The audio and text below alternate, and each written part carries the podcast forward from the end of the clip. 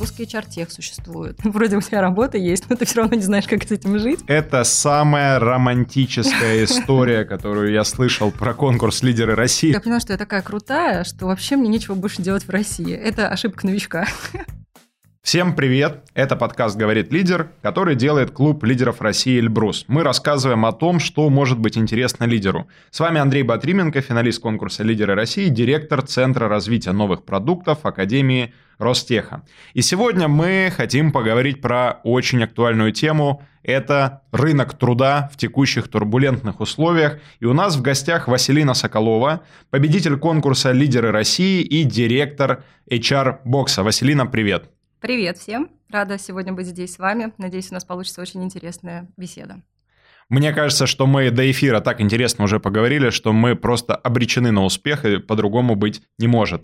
Ну, давай начнем с простого. А, расскажи немножко про себя, как ты стала экспертом в сфере HR, как попала на конкурс «Лидеры России», что он тебе дал, какие интересные инсайты можешь рассказать.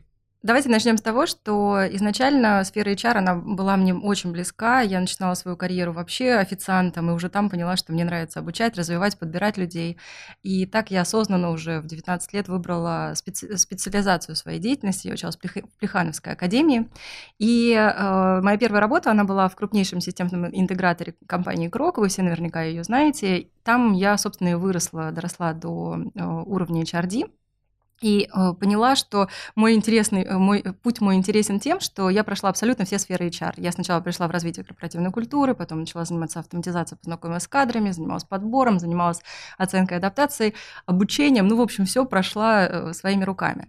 И после Крока я поняла, что я такая крутая, что вообще мне нечего больше делать в России. Это ошибка новичка.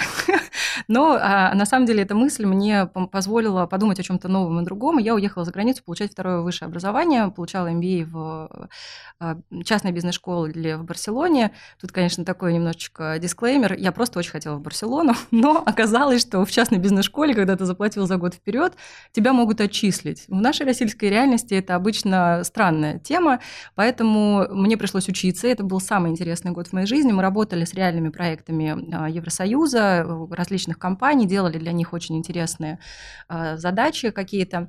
И после этого, вернувшись в Россию, меня пригласили сначала в группу компаний «Связной», Связной, где я тоже была вице-президентом по HR. И после этого я ушла быстренько, родила ребенка и вышла в молодой на тот момент стартап, э, компанию всеинструменты.ру. Это крупнейший юком, который из названия понятно, чем занимается, всеми инструментами.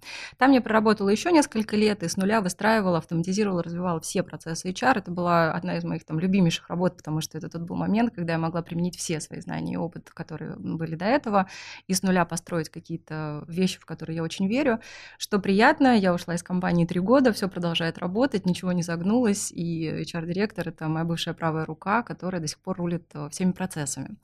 А, в конце концов, я поняла, что очень мне было интересно создавать какие-то автоматизационные проекты, и так как у меня есть в разных сферах HR глубокий опыт э, с точки зрения даже руками я это делала, а, мне показалось, что я могу помочь гораздо большему количеству людей, чем люди одной компании. Так я решила создавать свой собственный проект HR-бокс, о котором ты уже упомянул. И э, его основная суть заключается в том, что мы помогаем автоматизировать процессы управления персоналом в абсолютно разных компаниях. Причем моя идея была, знаете, всегда говоришь там, ну какие есть продукты на, рыб, на рынке, мы сейчас опускаем текущую ситуацию, например, SAP Success Factors, да, он стоит как чугунный мост, и средний малый бизнес просто не может себе его позволить. А у них такие же проблемы. Почему мы вообще ничего не создаем на рынке, что может им помочь решить эти проблемы? Таким образом, мы создали конструктор а, для HR-процессов, который доступен по цене с одной стороны, а с другой стороны он сделал, сделан мной с точки зрения HR. Я просто все лично сама там прорабатываю с точки зрения продукта. И у меня есть партнер, который просто гениальный айтишник. Ну и, и с точки зрения технологий там тоже все очень круто и продумано. А, вот такой мой короткий путь. И про лидеров России, если добавить, а, то Честно вам скажу, меня в лидер России привел мой муж. Он просто дико настаивал, чтобы я участвовала. Он сам очень хотел участвовать. В итоге мы с ним дошли сначала до полуфинала, и э, в финал вышла только я и выиграла. И для меня, конечно, этот опыт был очень уникальным. Ну, знаете, когда ты... Ну, Особенно я... в семье отношения, наверное, изменились немножко, да? Вот это самое интересное. Почему? Потому что Я думала, все, ну это будет конец. Ну, мы все понимаем, да, что ситуация такая себе. Но меня восхитил в очередной раз мой муж, не зря мы все-таки вместе. А, вообще, мне кажется, он изначально верил в основном в меня, и он говорит, Василин, ты не понимаешь, ты выиграешь, тебе надо туда идти. И когда я э, вышла в финал, а он нет, я стояла на сцене и плакала от того, что мне кажется-то он более достоин был этого выхода в финал. А он стоял с таким восторгом, там аплодировал и радовался за меня, и вот эта вот его вера в э, то, что все правильно, все как надо, меня, конечно, очень до конца поддерживала. Я вообще все время, когда меня спрашивают, как ты выиграл лидер России, я говорю, за меня выиграл мой муж. Он сделал все, чтобы я там оказалась, дошла до финала, не сдалась и, ну, там, дошла до, до, до первой сотни в России. Звучит-то круто. Это самая романтическая история, которую я слышал про конкурс «Лидеры России». Спасибо, что поделилась. Я думаю, что сейчас часть слушателей всплакнула. Вот. Э, но я даже не знаю, как нам теперь вернуться к той теме, э, которую мы собирались обсуждать, но тем не менее я вынужден это сделать. Итак, сейчас Рынок труда, РФ, штормит, турбулентность, кризис. Компании уходят, компании приходят. Кто-то найм останавливает, кто-то найм продолжает. Очень неразбериха, очень много новостей. Просто из каждого утюга сыпятся какие-то тревожные новости и так далее, и так далее. Но все-таки, какие тренды можно выделить в текущей ситуации? Вообще я бы разделила всю эту историю с трендами на две большие глобальные части. Есть тренды, которые начались и в прошлом году, и они на самом деле будут продолжаться до сих пор, несмотря на то, что мир просто в каком-то состоянии совершенно непонятном, как ты и сказал. Это тренды, связанные с э, развитием удаленной работы, с развитием технологий, которые помогают на этой удаленной работе всем продолжать действовать эффективно и зарабатывать там деньги для себя и для компаний. Это абсолютный тренд на постоянное обучение, причем он, может быть, э, сейчас становится еще более актуальным. Ну, сейчас про это тоже расскажу. Причем э, очень на первый план выходят именно софт-скиллы, желание развиваться, умение развиваться и такой lifelong education, да, когда ты вообще ни на секунду не имеешь права просто остановиться, развиваться, значит, ты уже все, ты в, в хвосте вагона, и у тебя нет шансов выжить. А, все эти, э, например, тренды, связанные с подбором, но сейчас мы отдельно про э, именно рынок труда поговорим, они тоже остаются, ну и когда мы немножечко восстановимся в этой ситуации, они все вернутся на первый взгляд, э, кажется так, да, что мы больше не подбираем, например, вот проводя наших кандидатов через 7 кругов ада, 20 интервью, 15 тестовых заданий и так далее. Люди а, по-другому выбирают работу и имеют возможность ее по-другому выбирать. И поэтому онлайн-собеседование, one day offer, то есть когда мы предлагаем, э, делаем предложение работе кандидату в течение двух дня и завтра его уже ждем, это по-прежнему будет э, обсуждаться и коллегами из HR. Сейчас немножко другая ситуация. Если бы уже говорить про вторые тренды, которые связаны с текущими реалиями, ну, тут, конечно, все чуть менее интересно и весело, ну, точнее, не так, очень интересно, но менее весело. Я бы, наверное, тоже здесь начала, что есть сейчас три типа компаний, которые как-то пытаются выжить.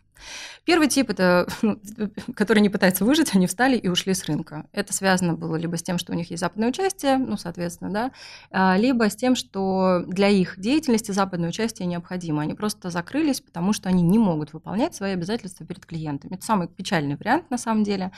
И люди действуют как могут. В основном это, ну, действительно просто ликвидация компании.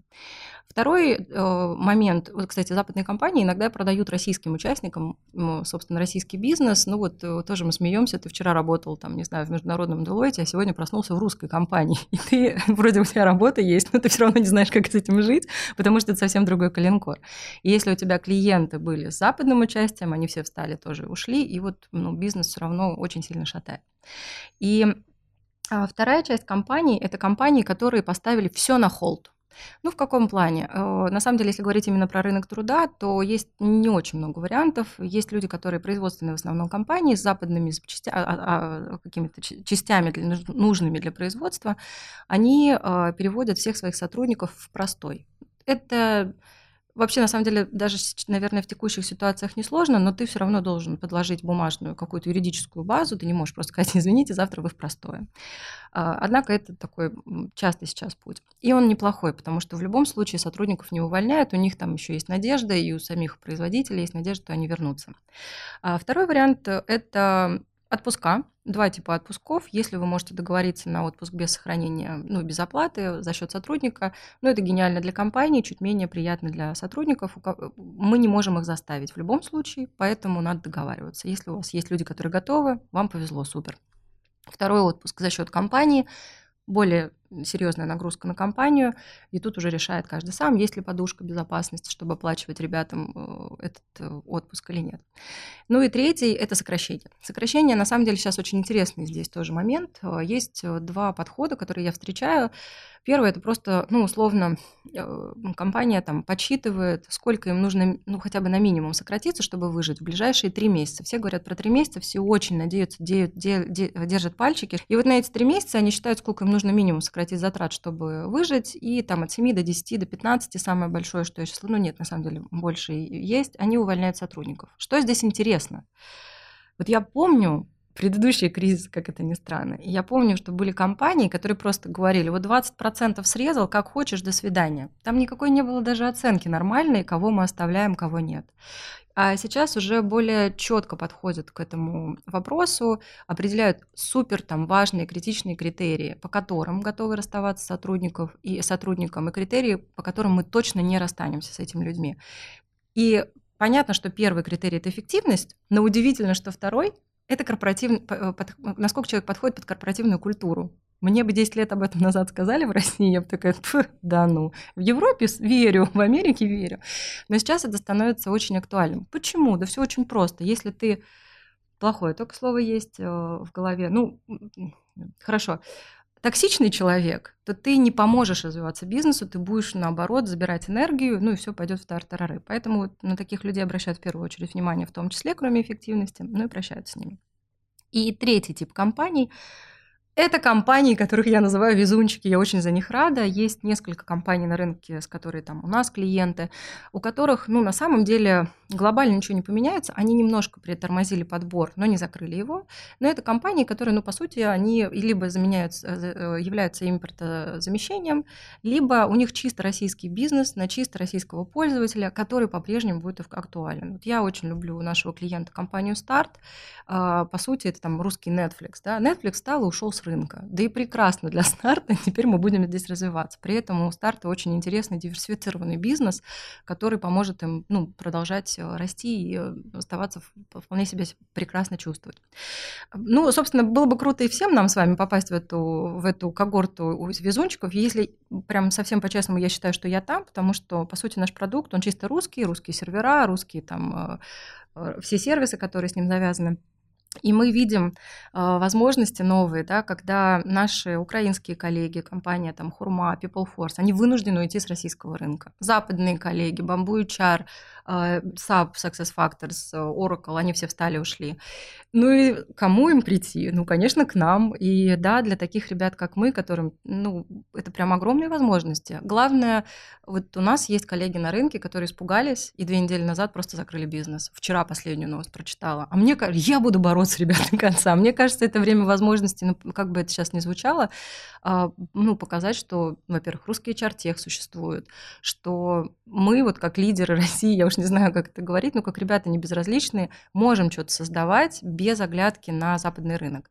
Я в это верю, мне кажется, надо пробовать, не знаю, всех ли получится, но всем желаю в этом удачи. У меня вопрос. Василина, как в текущих ситуациях HR или руководителю можно поддержать своих сотрудников? Как обеспечить среду поддержки, ну и психологической, может быть, моральной, материальной, любой иной? Какие есть тренды, какие есть кейсы? Я понимаю одну очень простую вещь, что очень важно, когда с тобой общаются.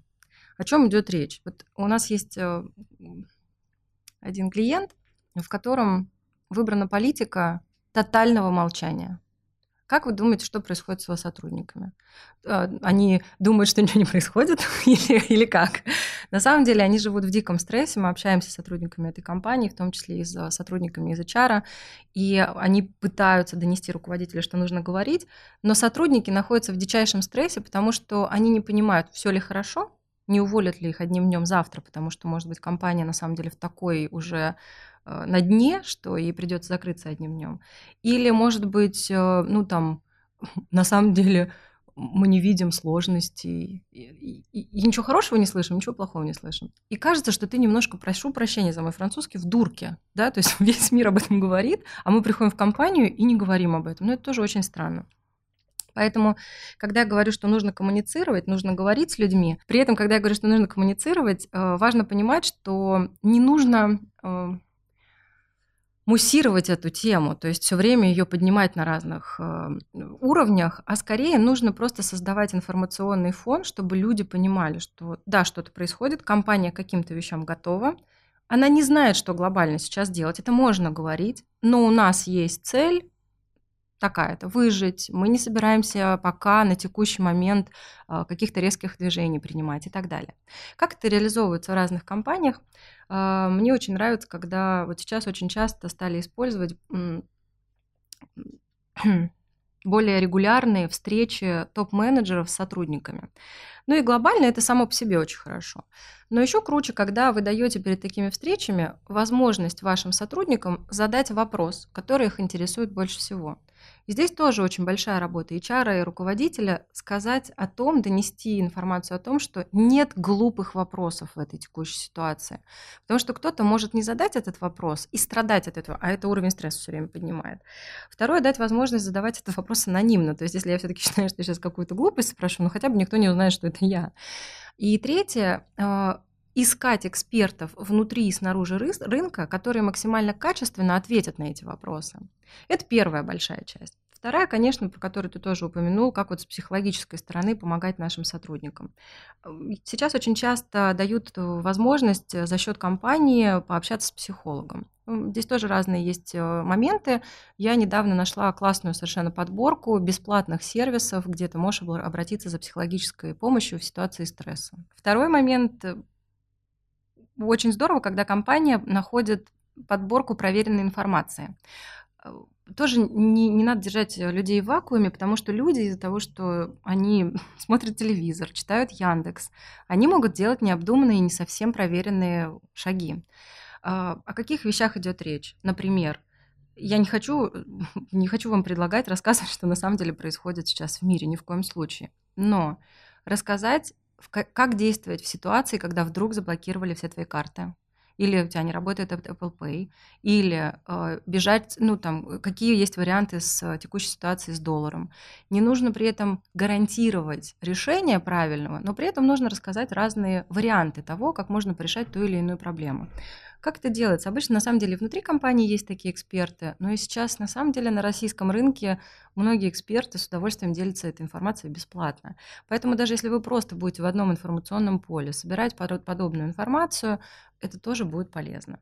Сейчас удивительно, но вот этот хайп на покупку сахара, да, ну, это же вообще просто катастрофическая какая-то история.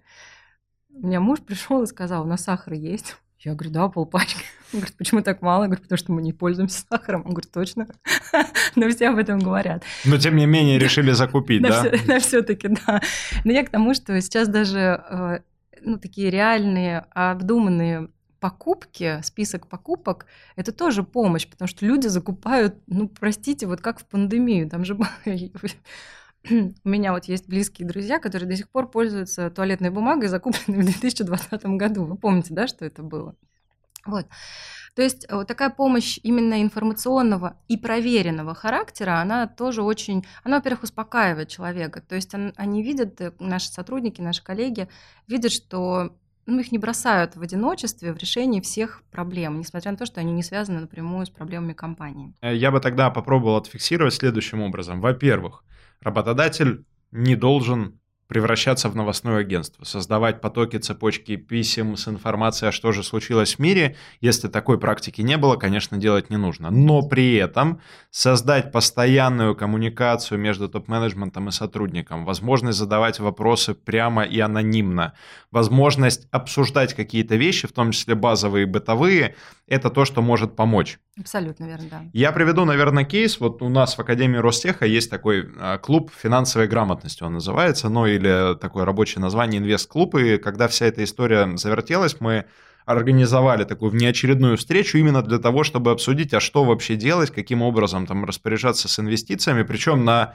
очень бытовом таком формате, то есть мы не являемся там держателями каких-то опционов там миллиардных и так далее, то есть мы просто в бытовом режиме пытаемся придумать, а что делать со своими сбережениями. Поэтому я со своей стороны предлагаю подумать о том, чтобы создать не, некоторые такие коммуникационные площадки, где можно было бы пообсуждать вот такие бытовые способы решения каких-то проблем. Что покупать, а что не стоит.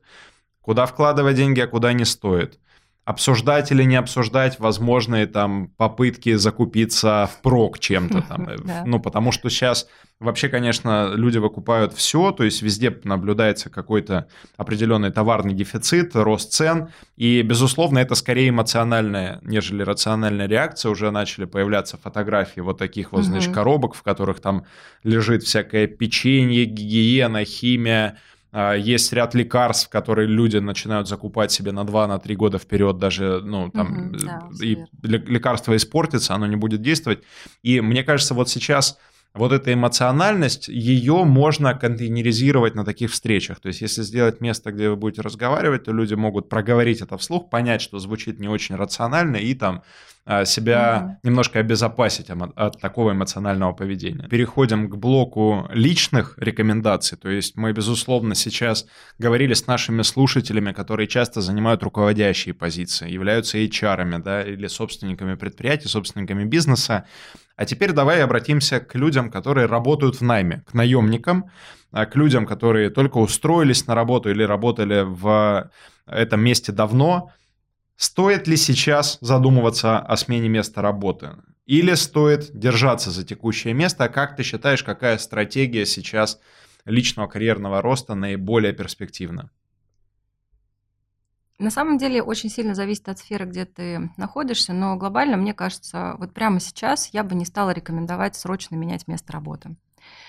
По разным причинам, потому что, ну, самая первая и самая простая, которая всем нам приходит на ум, если ты выходишь на новое место работы, ты будешь проходить испытательный срок. Не факт, что у тебя получится, ну, просто потому что.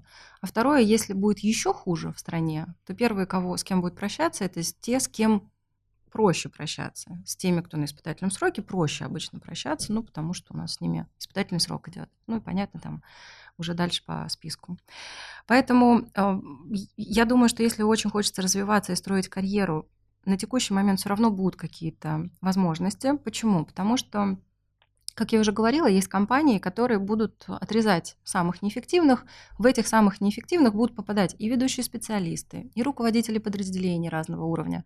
Поэтому ну, получается, что если кого-то в моей компании убирают, у меня есть возможность вырасти на это место, ну, если я прям классный специалист. Ну, и у меня есть э, там управленческие задатки, я э, могу управлять людьми и проектами. И, соответственно, ты можешь пытаться по-прежнему находить возможности расти внутри компании. Понятно, что это не во всех компаниях будет возможно, понятно, что это не во всех должностях будет возможно, но кажется, что вот на текущий момент, пока мы еще только летим, то есть мы еще не приземлились, да, это еще не конец всего того, что происходит, я бы более резких движений предпринимать не стала. А второй момент, что э, если посмотреть сейчас на рынок труда, ну давайте такой быстрый взгляд на него кинем, что сейчас происходит. Есть эм, бизнесы, которые пострадают больше, чем другие. Ну, мы очень хорошо видим, что сейчас автопром весь стоит, как ни странно, я посмотрела статистику, HeadHunter говорит, что а, очень сильно пострадало страхование. Пока у меня супруг, у него в страховании бизнес, я, я лично этого не увидела, но при этом а, количество предложений по работе на страховом рынке очень сильно сократилось. И э, логистика. Ну, тоже логистика, тоже по понятным причинам очень сильно сократилась. Конечно же, все, что связано с западными инвестициями, с управлениями западными проектами. И, как ни странно, и на радость многим в нашей стране, а, ну вот прям командами увольняют айтишников. Потому что западная компания, которая делала какой-то или западный проект по западного клиента, они просто закрываются в одночасье и вынуждены отпускать своих ребят. И тут э, палка о двух концах. Ну, например, айтишники, самая такая белая кость нашего рынка, и э, ребят, которых все хотят. И сейчас э, те ребята, которые там раньше смогли выстроить возможность оплаты своего труда через, э, от западных клиентов, ну, они, скорее всего, уйдут на фриланс, постараются уехать из страны, ну, или будут по-прежнему работать там на аутсорсе. А те, кто нет, тем будет много разных возможностей найти работу в компаниях, где вообще-то в России большая нехватка. Даже вот мы сейчас ищем разработчиков, дорогие разработчики, приходите к нам. Это такой первый момент. Второй момент, что куда пойдут логисты, к примеру. Но они пойдут, скорее всего, в сферы, где не требуется каких-то хардов, да, каких-то определенных там сложных э, знаний, э, может быть, навыков. Это водители, курьеры и ритейл, то есть продажа. Ну, в общем и целом, если ты умеешь научиться продавать, довольно просто. Поэтому, если ритейл, а наш ритейл, скорее всего, будет как-то выживать и расти, это возможность. Можно ли там, кстати, расти, карьеру строить? До 100% можно. Потом у нас есть, конечно, еще какие-то сферы. А, кстати, очень много руководителей высвобождается. Наверняка тоже слышали, советы директоров вынуждены, э, коллеги из советов директоров вынуждены выходить и, и получается, что у нас, во-первых, есть вакансии в советах директоров, их кто-то туда может попасть, и это для кого-то будет рост развития. А те, кто ушли из советов, советов директоров, могут искать какие-то работы. Но проблема в том, что на управленческие должности количество резюме выросло в разы нежели чем количество вакансий. И это тоже очень интересная такая сфера. Самое востребованное, ну, то есть количество вакансий больше всего выросло, угадай где? Ну, попробуй. Так, на скидку. Вакансий. Вакансий, а, да. Наверное, в FMCG, нет? Mm-mm. М-м. Нет? Производство? Вообще внезапно. Нет, подсказка пошла да. внезапно. А, в НКО, э, некоммерческих организациях и госслужба. Причем в госслужбе, но айтишниками.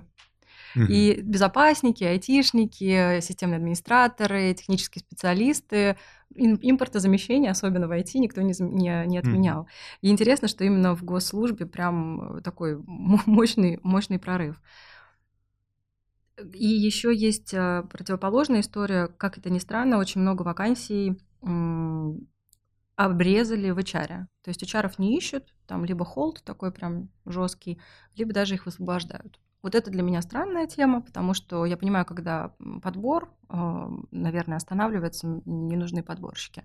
Но HR сейчас одна из самых мощных таких, может дать поддержек бизнесу, чтобы все не развалилось окончательно бесповоротно.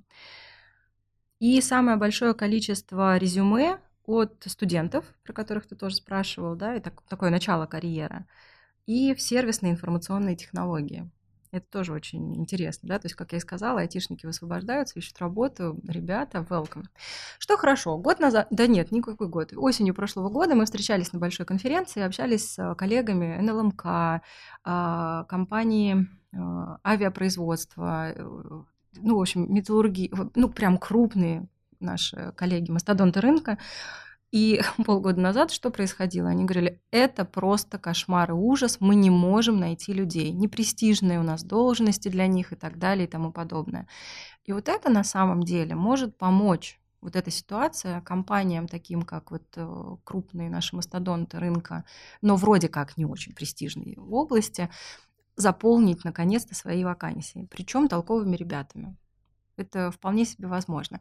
Ну, то есть, опять же, прям рынок сложный, будет тяжело, правда, всем будет тяжело, и тем, и другим, да, то есть там э, мы понимаем, что если увольняют самых неэффективных, то среди них найти вот это зерно, которое тебе нужно, которое прорастет тебе в компании, да, это много времени потратит, но при этом он будет, он какой-то точно будет. А я думаю, что через там месяц он и начнет оживать, когда все поймут, как в этой ситуации жить, потому что сейчас что происходит?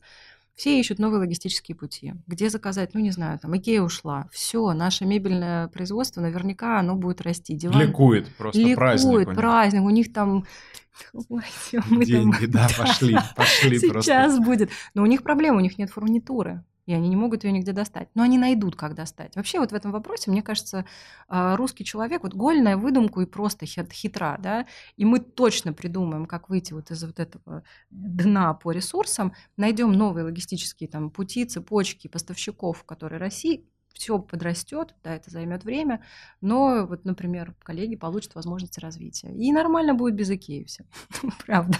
Это точно. Скажи, пожалуйста, если говорить про советы молодым специалистам, если у людей дебют запланирован на 2022 или 2023 год, какие советы ты можешь им дать? Последние годы молодые специалисты, кажется, что хотели сразу много, задорого, в лучших офисах и желательно поменьше работать. А сейчас так не получится. Получится, как было в мое время, я уже старенькая по сравнению с молодыми специалистами, мы пахали как черти. Вот чтобы найти свое место под солнцем и зарабатывать хорошие деньги, мы пахали как черти. Учитывая то, что сейчас люди будут стараться брать в компании только самых вот нужных, у ребят, которые начинают карьеру, ну, становится чуть меньше возможностей, ну, это понятно. С минимальными знаниями уже не, никуда не прорвешься. Даже вот в текущей ситуации с digital, да, с маркетингом. Если ты был просто гуру в настройке Гугла э, механизмов, Google встал и ушел. Все, а ты там не знаешь, как, где еще можно размещать рекламу, Инстаграм, Яндекс. А потом еще Инстаграм закрылся, и Фейсбук закрылся, и такой, в смысле ВК? Что это такое? Я слишком молод, чтобы идти в эту старперскую соцсеть. А, поэтому что я могу посоветовать э, молодым специалистам? Это абсолютно точно. Ну, первое, быть готовым, что придется работать и, возможно, соглашаться на менее вкусные условия, чем до всей этой ситуации. Второе, постоянно наращивать скажем, кругозор того, что ты умеешь, э, широту того, что ты умеешь, тех компетенций, которые у тебя есть.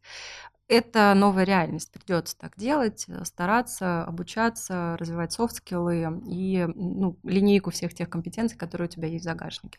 Но, опять же, как я говорю, этот тренд вообще, он даже не прошлогодний, а последних лет. Э, постоянно учиться – это теперь наше обязательство. Я вот все время смею в прошлом году, я говорю, ребята, вам, HR, ребята, вам повезло. Теперь мы не то, что там сидим там на задней скамейке, а мы пересели за руль каждой компании, помогаем движ, движению вперед. Но есть и плохая новость, что теперь HR это не просто HR, это HR и маркетологи, и продажники, и СММщики, и контент-менеджеры, и веб-дизайнеры, и все. И если вы не такой HR, то как бы вы будете стоять последним в очереди. Сейчас это касается всех. Прям, прям всех. Ну, то есть развивайтесь, не останавливайтесь, ищите возможности прокачать какие-то и харды, и софты. Это, это точно ключ к будущему. Предлагаю на этой замечательной ноте на замечательной рекомендации завершить нашу запись, наш эфир. Василина, спасибо большое, что пришла к нам в студию. Напомню, у нас в гостях была Василина Соколова, SEO HR Box. Это подкаст «Говорит лидер» и я ее ведущий Андрей Батрименко. Андрей, спасибо большое, было очень интересно пообщаться. Коллеги, надеюсь, что всем было полезно то, о чем мы сегодня говорили. Всем пока. Всем пока.